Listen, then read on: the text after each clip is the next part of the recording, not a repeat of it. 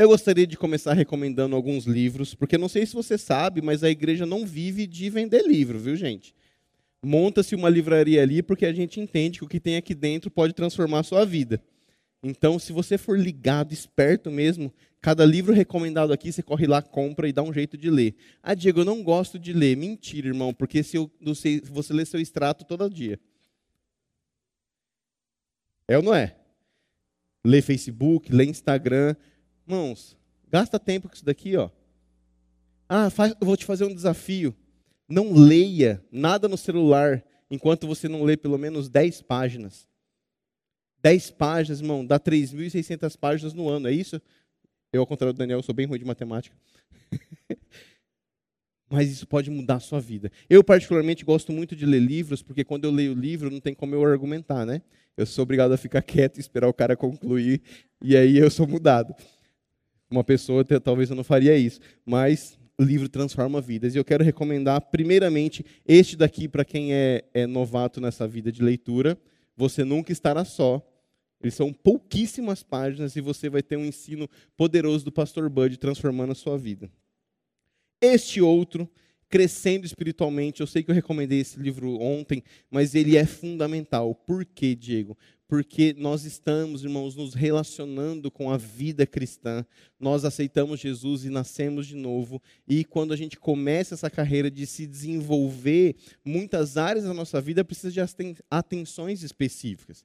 Ou você vê uma criança nascendo sozinha, crescendo sozinha, aprendendo sozinha. Não. E quando você identifica essas coisas, você pode transformar ou voluntariamente se submeter a coisas para aprender. E por último, campo de batalha da mente. Eu sei que tem lá um livro do Rick Henry que também fala como sobreviver num mundo louco, e ele vai falar muito sobre esses posicionamentos, mas esse livro aqui, irmãos, há muitos anos tem ensinado o crente a vencer sofismas, fortalezas, coisas que se levantam para tentar nos afastar de Cristo. E hoje em dia nós temos sofrido um bombardeio em todos os lugares, tentando abalar a nossa mente. Então, entender como é, como é que acontece a luta que nós estamos lutando na mente vai facilitar. Então, compre esses livros lá no fundo. E se você já tem todos eles, leia. E se você já tem e já leu, compre e dê de presente. Amém? Aleluia. Gente, é muito bom estar aqui, sabia? Nós nos sentimos realmente em casa quando nós podemos vir até aqui e ter a oportunidade de ministrar aqui é muito satisfatório. Agradeço muito pastor Eli, Sueli, Daniel, porque é, é, maravilhoso receber e ver a constância daquilo que nos alcançou. Nós, como eu falei né, no começo, eu lembro a primeira vez que eu sentei, eu lembro vários, vários momentos que fizeram parte da minha vida. E poder voltar e ver que está não só constante, mas crescendo, facilita, nos encoraja, nos, nos deixa ainda mais esperançosos de crescer e avançar. E com isso, eu gostaria de conversar com você sobre um tema. Você está pronto? Está pronto mesmo? Eu estou quase ficando. E o tema é espelho, espelho meu. Quem aqui já ouviu essa frase? Se você já leu uma historinha para sua criança, você provavelmente já ouviu, né? Aquela, aquela conversa. Espelho, espelho meu, tarará, tarará. E, como eu falei, eu, eu, quando eu era liderado pelo Daniel nos jovens, eu ouvia muito ele pregar sobre esse texto. É um texto que o Daniel gosta, gostava muito, não sei se ele ainda gosta. Acredito que sim, porque é a palavra de Deus, não tem como desgostar, né? Mas. E eu aprendi muito ouvindo isso e, e também sobre renovação da mente, por isso que eu indiquei esses livros. Mas eu quero trazer para você novamente isso à tona. Porque é o começo do ano e é importante a gente entender como as coisas funcionam no reino do Espírito.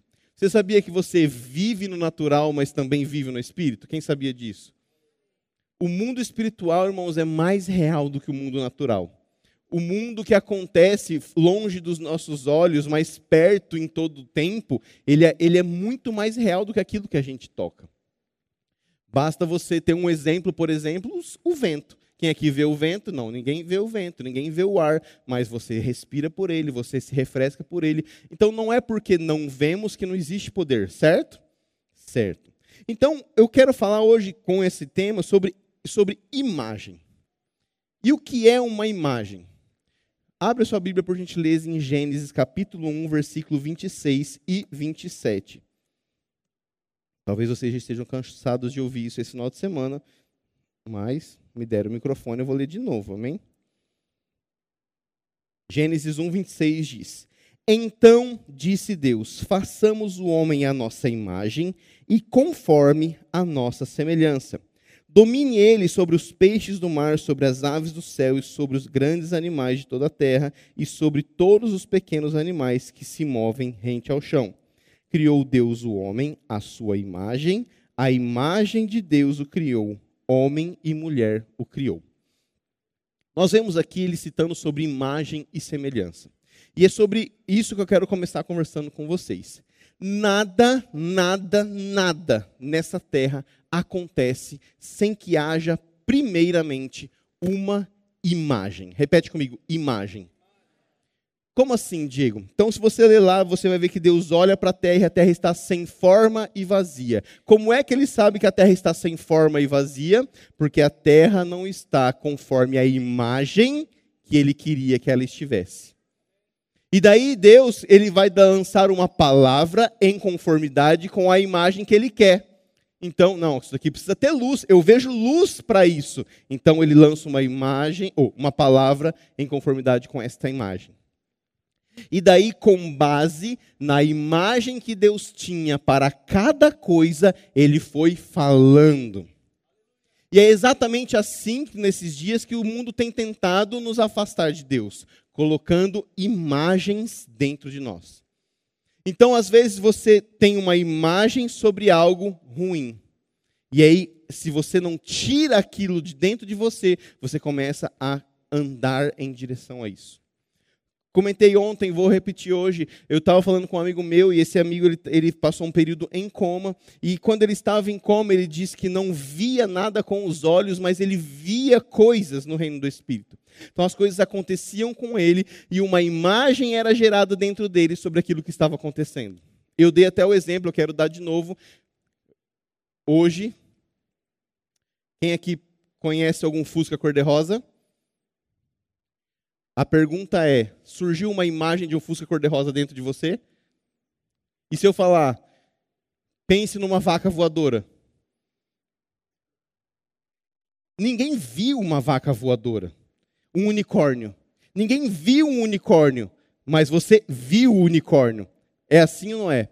Imagens são geradas dentro de nós. E quando Deus diz, então, façamos o homem à nossa imagem e conforme a nossa semelhança, eu vejo um Deus que, primeiramente, tem um propósito para aquilo que ele vai criar, e, em segundo, ele tem uma imagem que ele quer reproduzir.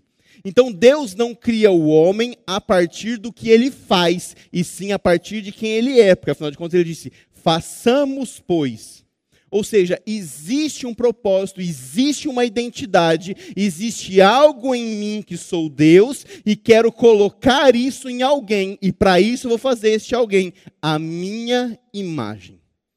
Imagem é tão importante, irmãos, que tudo que acontece é por, por meio da imagem. Como que funciona um processo de plantio? Então você pega e joga a, terra, a semente na terra. O que acontece com essa semente? A terra, basicamente, come a semente, certo? Agora, a terra sempre funciona assim.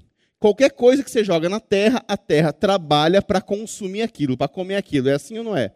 Você joga um pedaço de pau, vai acontecer a mesma coisa. Você joga uma havaiana, vai acontecer a mesma coisa. Não importa quanto tempo demora para aquilo ser digerido, né, comido pela terra, mas eu nunca vi um pé de havaiana. Alguém já viu?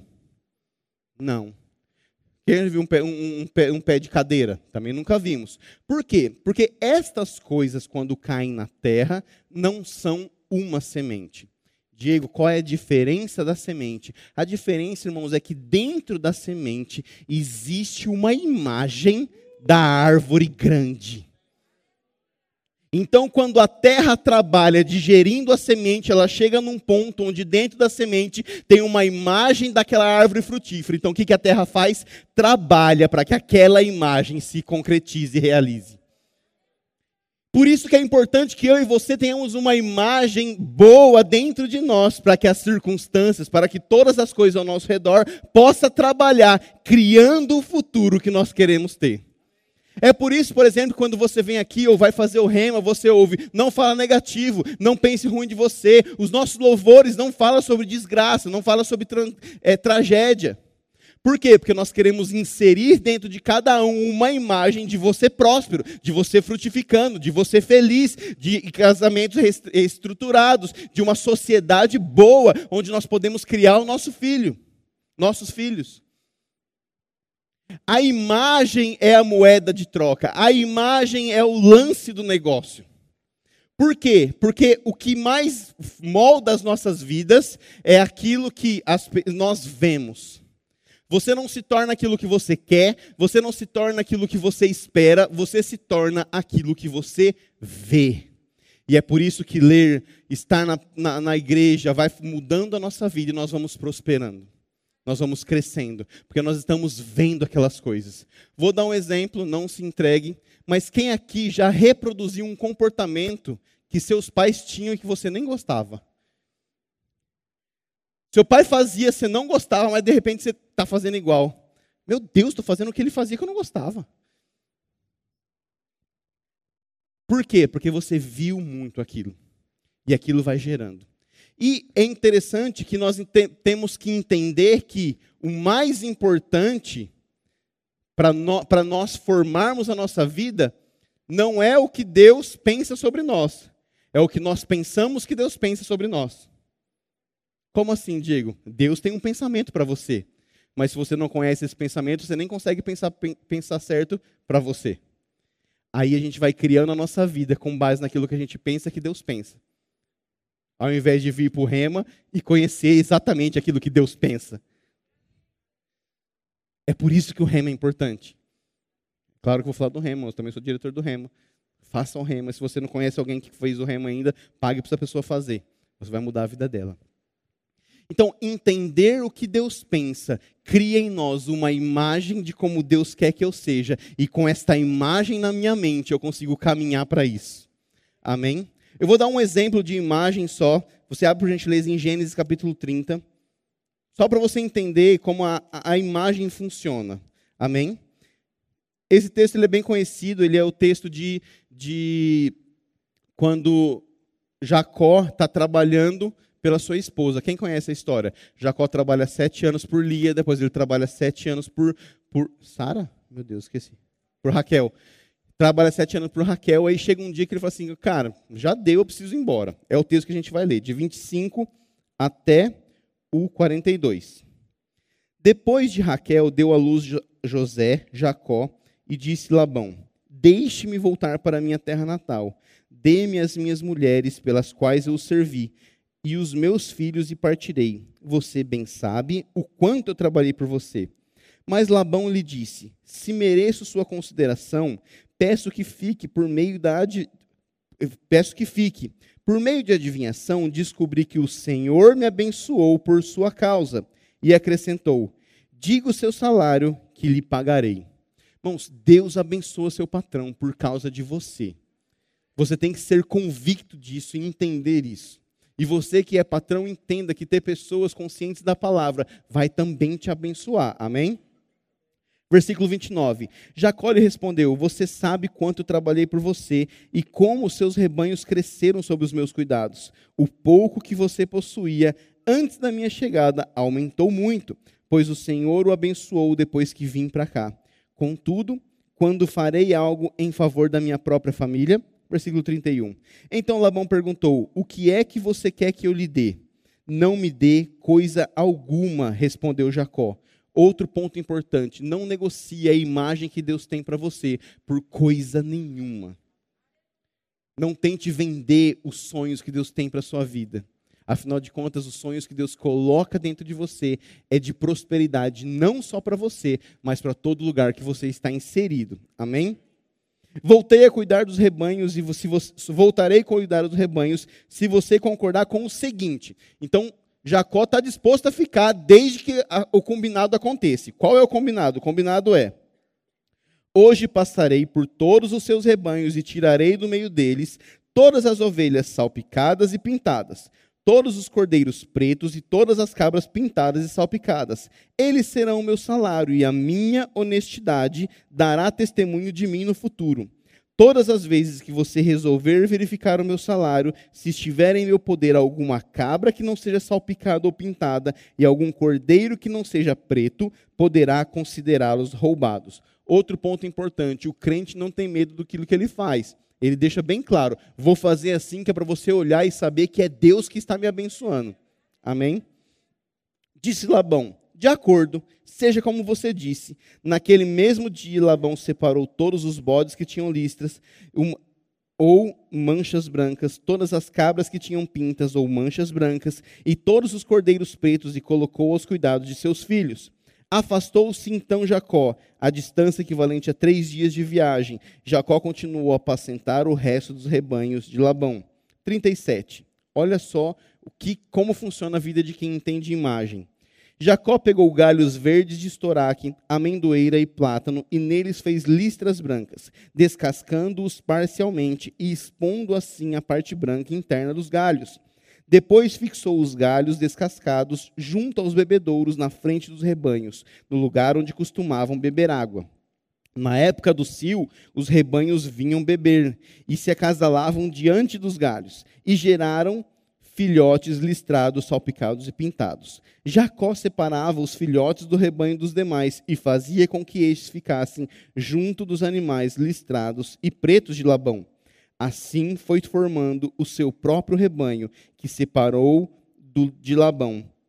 Todas as vezes que as fêmeas mais fortes estavam no cio, Jacó colocava os galhos nos bebedouros em frente dos animais, para que se acasalassem perto dos galhos. Mas se os animais eram fracos, não o colocava ali. Desse modo, os animais fracos ficavam para Labão e os fortes para Jacó. Assim o homem ficou extremamente rico, tornando-se dono de grandes rebanhos de servos e servas, camelos e jumentos. Olha que interessante. Então, Jacó ia ficar com o rebanho salpicado e listrado.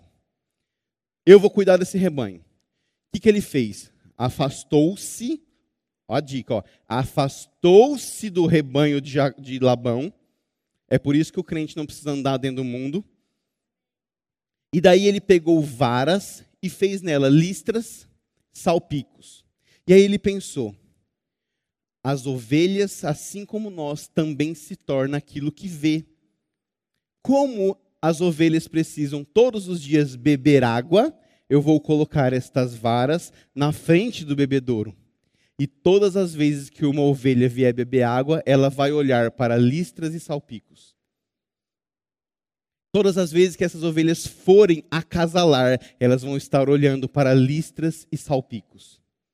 E daí o texto diz que eles começaram a nascer listradas e salpicadas. Ele é mais inteligente ainda, ele fala o seguinte: peraí, agora que eu tenho certeza que isso funciona, não vou fazer mais com todas, vou fazer só com as que são fortes. E daí foi se criando uma diferença de rebanho. É por isso que o lugar onde a gente está inserido, as coisas que a gente ouve, aquilo que a gente vê, muda a nossa vida. É por isso que a gente fala: não escuta coisas que não te edificam, não ande pessoas que não andam em fé, não ande com pessoas que não têm aquilo que acrescentar. Não é simplesmente porque a gente quer que você viva dentro de uma bolha, é porque nós entendemos e estamos entendendo cada vez mais que aquilo que nós vemos forma quem nós somos. É por isso que andar com pessoas prósperas nos faz prósperos, andar com pessoas firmes nos faz firmes. Andar com pessoas que não prestam, você completa aí na sua mente. Isso é muito importante. A sua avó já dizia: não ande com fulano, as más conversações corrompem os bons costumes. Isso, na verdade, é um texto bíblico, é Paulo quem diz isso. Não vos enganeis, as más conversações corrompem os bons costumes. É fundamental que a gente entenda que aquilo que nós estamos vendo, aquilo que é colocado diante de nós, tem o potencial de nos mudar. Mas a sociedade não quer que a gente pense assim. E se no seu ambiente de trabalho entra alguém muito rico, você é tendencioso a dizer: Eu não vou andar com fulano, não, ele é outro nível. Quando Deus está dizendo, ei, eu estou colocando um rico perto de você para você aprender a ser rico. Vou andar com fulano, não, ele é santo demais. Ei, eu estou colocando essa pessoa perto de você para você aprender a ser santo. Fulano é religioso demais, quer ir na igreja todo dia. Talvez você não esteja querendo. Então Deus está colocando alguém perto de você assim para você aprender. Aquilo que nós vemos muda o que nós somos. Quem que já ouviu a frase? Você é o resultado das cinco pessoas com que você anda e dos cinco livros que você mais lê. Quem já ouviu essa frase? Não, a imagem, a imagem muda as nossas vidas. Afinal de contas, por que é que se colocou a serpente no alto para que as pessoas olhassem e fossem curadas? Porque é que a cruz foi colocado no alto para que todos pudessem olhar para a cruz e entender: um justo morreu por mim. Não apenas sou restaurado, mas eu também posso reproduzir esse tipo de pensamento. E qual tipo de pensamento? Não querer tudo que eu posso, não querer tudo para mim, mas fazer o que eu posso em detrimento de outros, em favor de outros.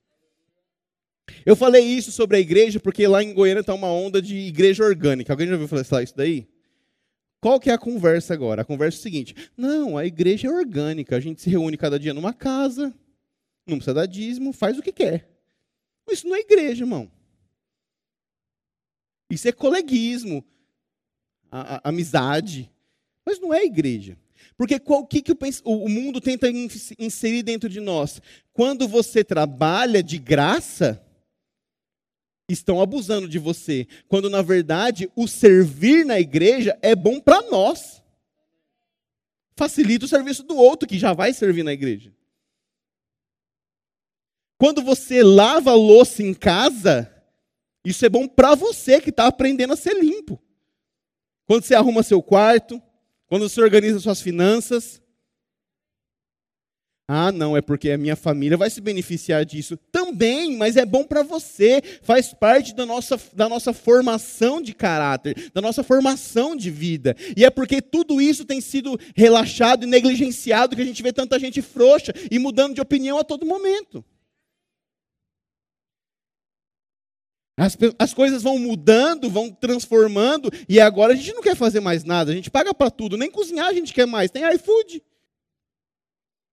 E aí, daqui a pouco vai ter gente, ao invés de casou, vou dar um faqueiro, né? Um, um, um, jogo de louça de presente. Não, dá um pacote descartável. Vai ficar mais barato para quem dá presente. Mas não faz sentido, porque a vida não é descartável. No dia seguinte, não importa se você cozinhou ou não, se você jogou seu copo fora ou não, você tem que levantar e viver. E para levantar e viver, você não vive com as facilidades do dia a dia, você vive com a imagem que você tem da pessoa que você quer se tornar. Porque, assim como você se orienta por imagens, você também orienta os outros por imagem. Você muda a vida de pessoas sendo alguém que as pessoas podem olhar. Aquilo que o Daniel falou. Você na sua casa ou no seu trabalho está pregando a Cristo sendo um exemplo. Irmãos, não é todo mundo que vai ser pastor, não é todo mundo que vai ser missionário ou qualquer outra coisa que seja, mas todo mundo aqui tem uma vida. E nessa vida você tem que ser o melhor que você puder ser. Você tem que reproduzir a imagem de um Deus que faz do melhor em todo o tempo. Como? Cheguei no trabalho, tá bagunçado, mas a tia da limpeza não arrumou isso daqui. Você tem a imagem dentro de você de como deve ser? É. Então diga, faça, movimente, trabalhe para que aquilo cresça. Aquele que tem dentro de si a imagem certa tem o poder de transformar todas as coisas. Lembra do exemplo da semente? Abra sua Bíblia, por gentileza, em Tiago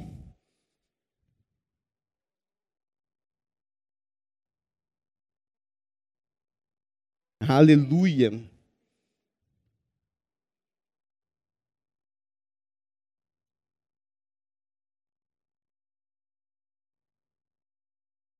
Capítulo 1, versículo 22.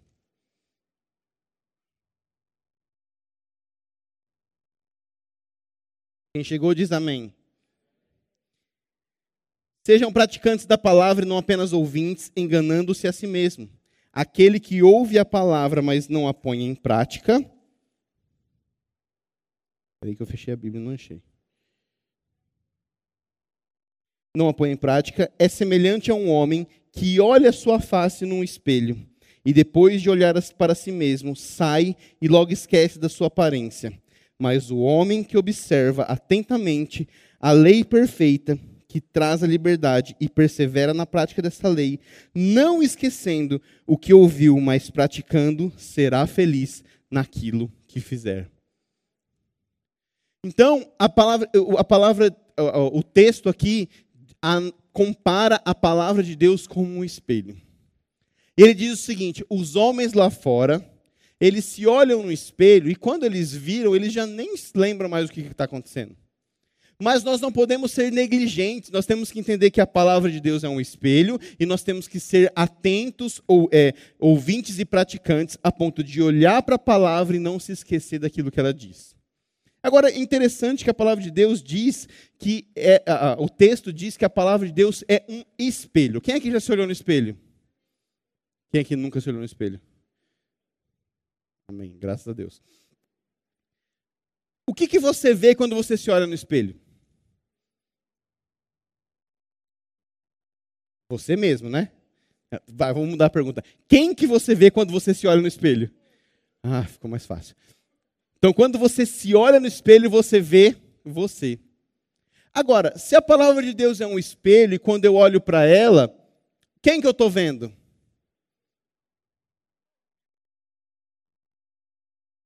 Só a Sueli teve coragem. Mas eu vejo, eu deveria ver eu. Na verdade, eu vejo eu. É por isso que quando você lê a Bíblia, você se sente mais crente. Já reparou? Então, peraí, Diego, está ficando confuso. Calma, vai ficar mais, antes de melhorar. Está bem mais.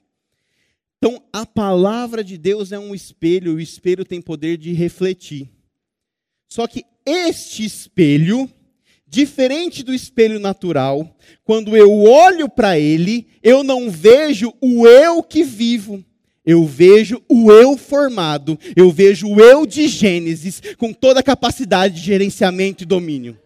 Quando eu me exponho a este espelho, eu me transformo naquilo que Deus pensa que eu sou.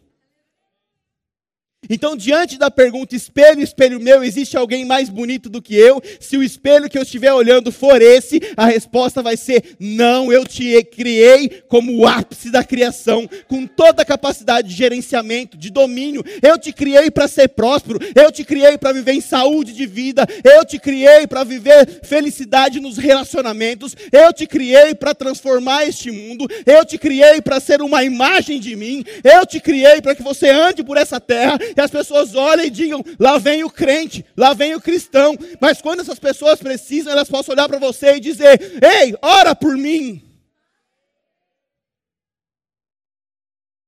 Eu acho interessante um, um, uma história que o John Bever conta e talvez você vai se reconhecer quando eu contar isso. Ele diz o seguinte: ele foi num hotel. Chegou um dia à noite, a mulher dele estava cansada, estava dormindo, e ele resolveu caminhar pela praia. E aí, caminhando pela praia, ele encontrou com um homem. Oh, o que você está fazendo aqui? Ah, estou passeando pela praia. E aí o homem virou para ele e falou assim: Oh, vamos ali. Tem uma baladinha ali no, no, hotel. Tem um monte de menina lá, a gente pode beber e tudo mais, tal. E nisso, falando bastante palavrão, né?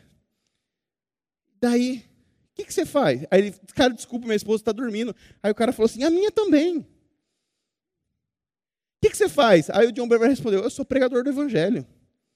Neste exato momento, o cara virou para ele e falou assim: Paz do Senhor, irmão, também sou crente. Mas aí, olha que interessante. Aí o John Bever falou assim: A partir daí, essa pessoa parou de falar palavrão, mudou a conversa. E enquanto ela conversava comigo, ele parecia um crente da igreja. Mas quando eu me afastei dele, Alguma pessoa perto de você se controla para não falar palavrão? Muda a conversa. Diego, por que, que isso acontece? Porque quando eles estão perto de pessoas convictas da identidade dele em Cristo, você, como espelho, mostra para ele quem eles são. E daí, quando eles se afastam de você, eles voltam a fazer o que o mundo diz que eles são. Então, nós somos, ou nós devemos ser este espelho que mostra para pessoas o melhor que elas têm, porque foi Deus quem as criou. Se eu só me trancar dentro da igreja, todo mundo ali é espelho. Mas quando eu ando pelo mundo convicto disso, as pessoas olham para mim e mudam de vida. As pessoas olham para nós e são transformadas. Em que, que elas são transformadas, Diego? Na imagem que Deus tem para a vida delas. Nós conseguimos destravar ou tirar de dentro das pessoas o que é rema na vida delas. É por isso que muitas vezes as pessoas falam assim: gostando quando você está aqui, eu fico tão bem perto de você. Quem é que já ouviu isso? Você nem falou nada, você só estava lá. Mas um espelho não precisa falar nada, ele está o tempo todo comunicando. Nós, cheios da palavra, convictos de quem nós somos em Deus, nós somos este espelho que comunica ao mundo como o mundo deve ser. Nós, convictos da palavra, cheios do poder de Deus, nós somos a salvação do mundo. Ah, o mundo está ficando cada dia pior, porque os crentes não estão entendendo que eles são uma imagem do mundo sendo redimido pelo Cordeiro. Afinal de contas, Hebreus capítulo 1, versículo 1 diz: Deus tentou de diversas maneiras, através de muitos profetas, se mostrar ao povo, mas eles não reconheceram. O que, que Jesus fez? O que, que Deus fez então? Eu preciso que eles vejam. Vou me tornar carne e vou andar no meio deles. Aonde Jesus chegava, as coisas mudavam. Ah, Diego, porque ele tinha poder? Também mas principalmente porque ele tinha a capacidade de mostrar para as pessoas quem elas eram. O primeiro encontro com Pedro é exatamente isso. Pedro acabou de ter a maior pesca da sua vida. Jesus chega e fala assim: parabéns. A partir de hoje você vai continuar pescador. Mas ao invés de peixes, você vai pescar homens. Deus não quer mudar quem você é. Ele quer que você seja realmente o que você nasceu para ser. Ele quer que você seja todo o potencial divino andando nesta terra. Ele quer que sejamos, assim como ele, as pessoas que olham para o caos e liberam palavras de ordem. Aqui não. Cura, doença morra, Satanás vai embora, espírito imundo saia prosperidade chegue, felicidade alcance.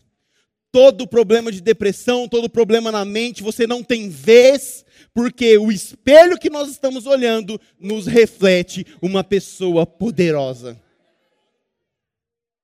Diego está dizendo que eu sou poderoso? Não, estou dizendo que o corpo de Cristo é poderoso. Você está no corpo? Ah, mas eu sou só a unha do pé, aquela bem pequenininha. Está no corpo?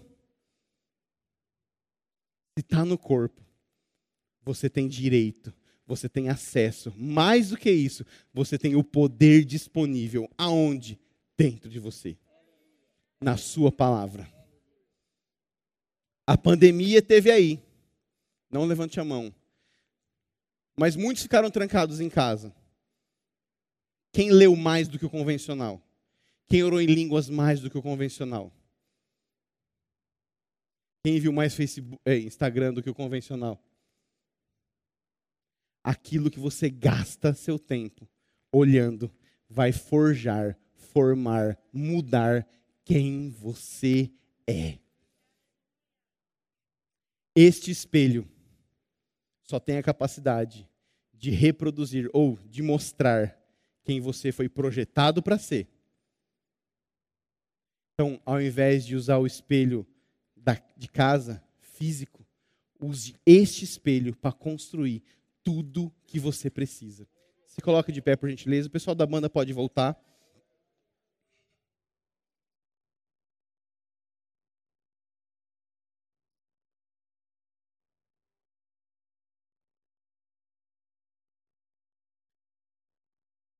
Sabe por que, que o mundo está tão desorientado? Porque as pessoas estão crescendo, estão avançando, sem ter firmezas na vida. Você às vezes chega com uma pessoa de 35, 40 anos. O que, que você quer ser? Ah, não sei, eu estou fazendo esse curso, aquilo outro. Para onde você quer ir? Não sei. Porque elas estão buscando ser o que fazem. Quando Deus disse, você faz o que é. Deus não disse, se fosse o certo fosse assim, Deus teria escrito ali em Gênesis. Pessoas que governam e dominam, vamos fazer. Mas ele não, ele disse: não, não, nós vamos fazer alguém que vai ter esses atributos. Você não é as suas escolhas, você não é os seus tropeços, você não é as suas frustrações. Você é o que a Bíblia de Deus diz que você é. Diego, eu tenho 40, 50, 60 anos. Diego, eu tenho 15, 20, 10. Quem eu sou? Você é o que a palavra de Deus diz. Quando você lê essa palavra aqui, o que, que imagem começa a ser gerada dentro de você?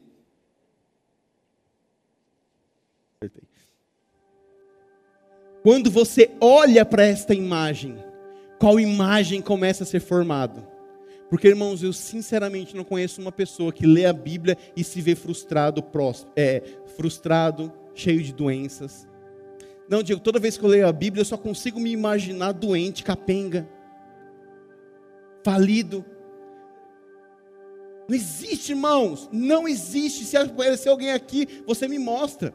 Muito pelo contrário, os críticos da nossa religião dizem que a palavra de Deus é positiva demais. Onde já se viu que é dar ordem a Deus agora? Você acha que é fácil assim? É. Você não sabe a luta que eu passo. Não, nem quero saber. Eu sei que você já venceu.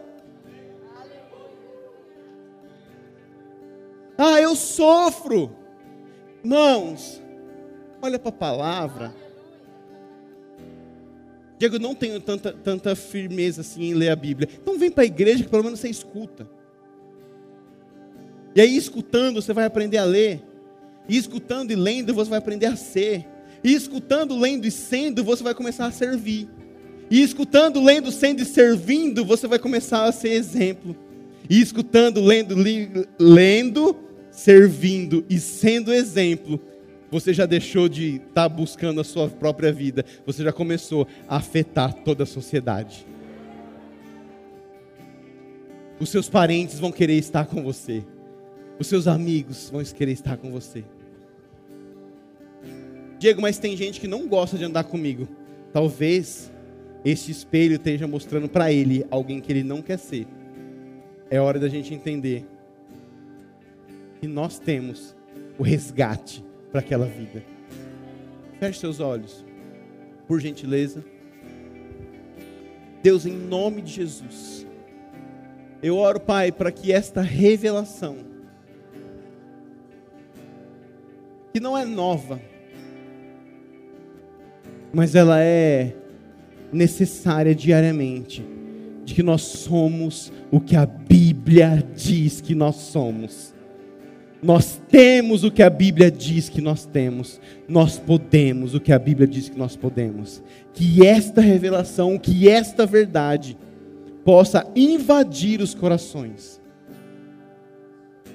Deus, existe uma dupla responsabilidade no corpo de Cristo, que é de aprender para ser e ser para que os outros nos vejam.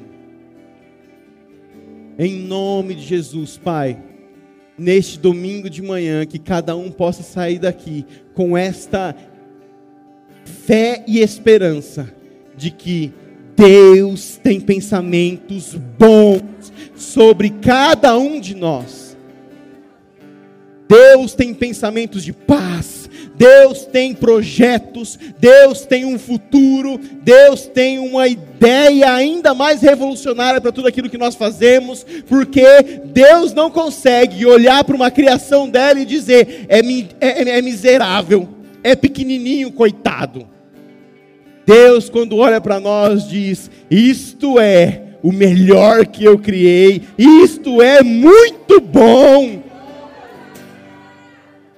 Isto tem a capacidade de dominar, de governar, de não ser levado por circunstâncias. Espelho, espelho meu, existe alguém mais lindo do que eu? Não, não existe. Eu te criei para reinar, para reinar em vida. Eu te criei para ser livre das, nas emoções, livre dos vícios, livre da escassez, livre das, da, da, da, das imagens ruins de sua infância, livre daquilo que você via. Como que as coisas vão ser? Em nome de Jesus, elas serão como elas foram projetadas para ser e conforme a imagem delas dentro de mim.